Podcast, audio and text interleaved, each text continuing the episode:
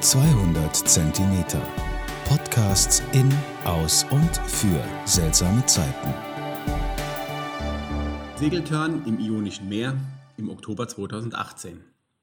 Teil 3. Von Ithaka über Actio Preveza nach Parga. Im ersten Teil ging es von Frankfurt über Kreta nach Paxos.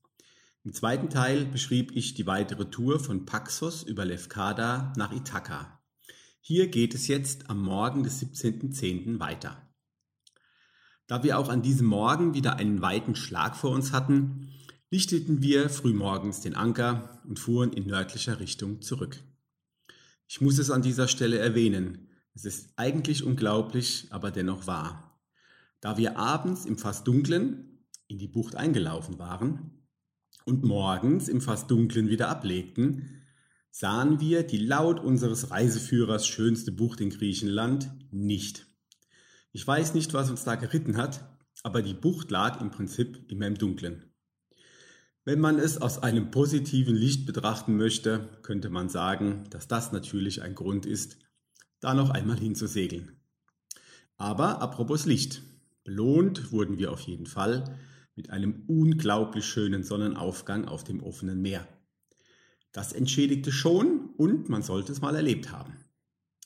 Wie gesagt, schipperten wir in nördlicher Richtung, umsegelten Lefkada, diesmal auf der anderen Seite, und unterwegs gab es wieder viel zu sehen, wie beispielsweise sehr erstaunliche Felsformationen. Landschaftlich war es wieder einmal einfach wunderschön.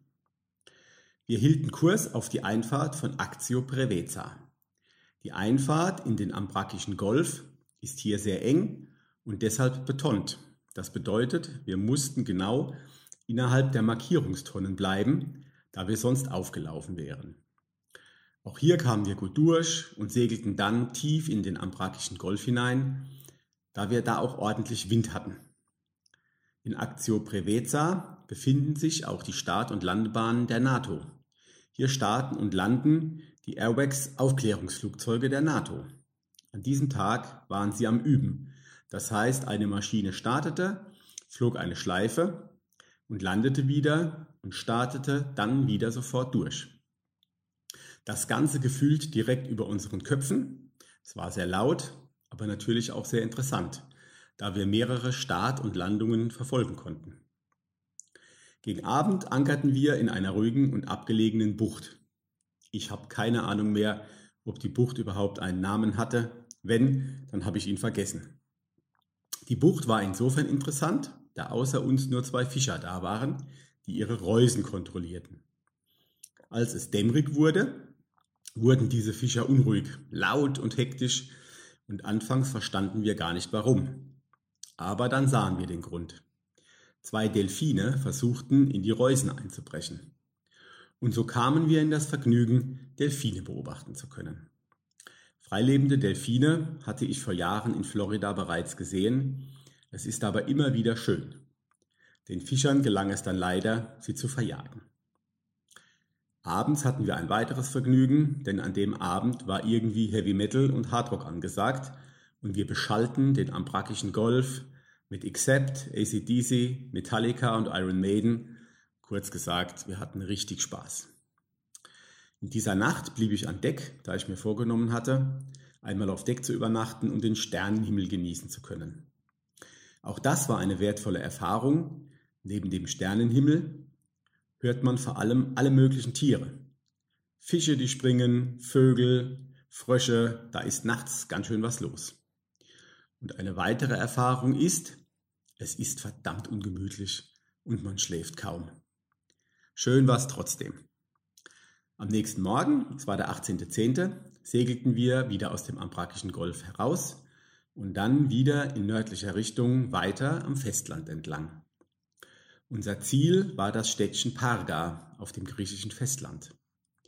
Unterwegs fuhren wir in die Bucht bei Lichnos Beach, ließen dort unser Dingi zu Wasser, fuhren an den Strand, um in einem Supermarkt einkaufen zu gehen und auch um an dem Strand ein wenig zu baden. Der Supermarkt wäre wirklich wichtig gewesen, da wir Wasser, frisches Obst und Gemüse brauchten und bei der Gelegenheit natürlich auch die Bier- und Uso-Vorräte auffüllen wollten. Wir trafen dort am Strand ein paar Einheimische, die sich köstlich über uns amüsierten, denn wie bereits erwähnt war Saisonende und in dem Kaff war alles bereits zu, auch die Supermärkte. Auf jeden Fall konnten wir mit unserer Aktion ein paar Einheimischen ein wenig den Tag erheitern. Wir genossen dann noch ein wenig die warme griechische Sonne am wunderschönen und leeren Strand von Lichnos Beach und segelten dann weiter nach Paga. Und da wir nicht in den Hafen einfahren konnten, ankerten wir in der Nachbarbucht.